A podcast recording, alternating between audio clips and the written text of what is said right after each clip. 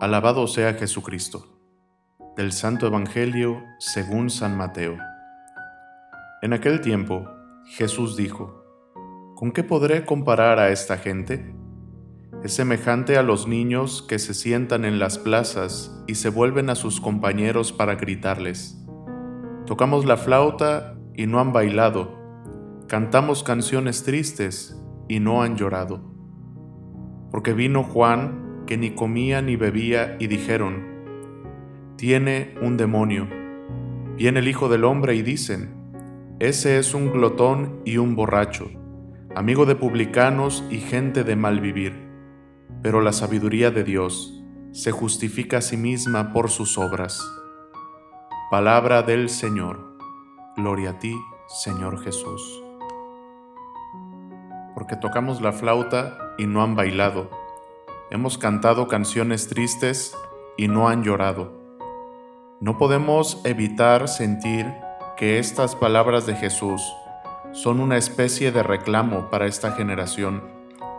Pero si bien es un reclamo, es uno lleno de amor y de justicia. Tocamos la flauta y no han bailado. Hemos cantado canciones tristes y no han llorado le reclama a esta generación el no saber reaccionar como conviene ante los acontecimientos que están sucediendo delante de ellos. Se les ha anunciado al Mesías y no se han alegrado. Se les ha denunciado sus pecados y no se han arrepentido. Por eso el evangelista Juan no duda en expresar este sentimiento al decir, porque él vino a los suyos y los suyos no lo reconocieron. Tenían la alegría misma delante de ellos, el amor mismo delante de ellos, a su Dios y Salvador prometido, pero ellos no lo reconocieron. ¿Y por qué no lo reconocieron? Porque ellos ya se habían idealizado a un Mesías. Ellos esperaban un Mesías a la medida de sus necesidades algunos un Mesías milagrero, otros un Mesías político militar que viniera a liberarlos del imperio romano, un Mesías a la medida de su pensamiento, a la medida de su imaginación.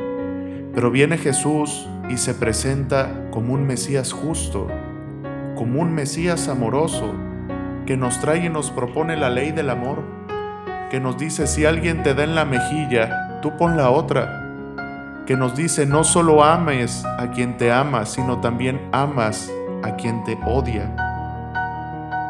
Jesús viene a romper toda idealización falsa de su mesianismo y nos presenta la voluntad de Dios. ¿Cómo reaccionamos ante esto? ¿Cómo reaccionamos ante esta verdad que se nos revela delante de nosotros?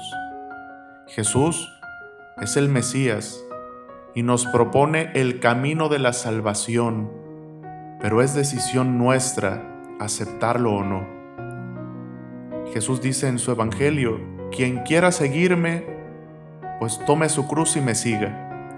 Pero es la invitación, quien quiera seguirme. Tú decides seguirlo o no. Tú decides reconocerlo como el Señor de tu vida o no. Tú decides reconocerlo como el Mesías o no. ¿Qué decidimos delante de esta propuesta del amor de Dios? Quien quiera seguirme, que me siga. Y a veces, ¿cuánta razón tiene Jesús al ver a esta generación que se tocan canciones con la flauta y nadie se alegra? Se tocan canciones tristes y nadie llora. Parece que no sabemos reaccionar por este aletargamiento que nos propone el mundo de no reaccionar como conviene, de no reaccionar como se debe, sino como cada quien desee reaccionar. Desde el inicio del adviento escuchamos ya esta palabra, alégrense, el Señor ya viene. Ante esta noticia de la llegada inminente del Señor, de la venida gloriosa del Señor, ¿Cómo hemos reaccionado?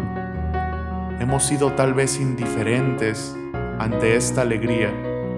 o nos hemos estado preparando para lo que celebraremos con gozo en la Navidad. Que el Señor nos conceda en este día poder compartir sus sentimientos, amar como Él ama, pensar como Él piensa, querer como Él quiere, y así nuestra vida se pueda asemejar mucho más a la de nuestro Señor Jesucristo. Que la bendición de Dios Todopoderoso, Padre, Hijo y Espíritu Santo, descienda sobre ustedes y permanezca para siempre. Amén. Sagrado Corazón de Jesús, en ti confío. Santa María de Guadalupe, Augusta, Reina de México, salva nuestra patria y conserva nuestra fe.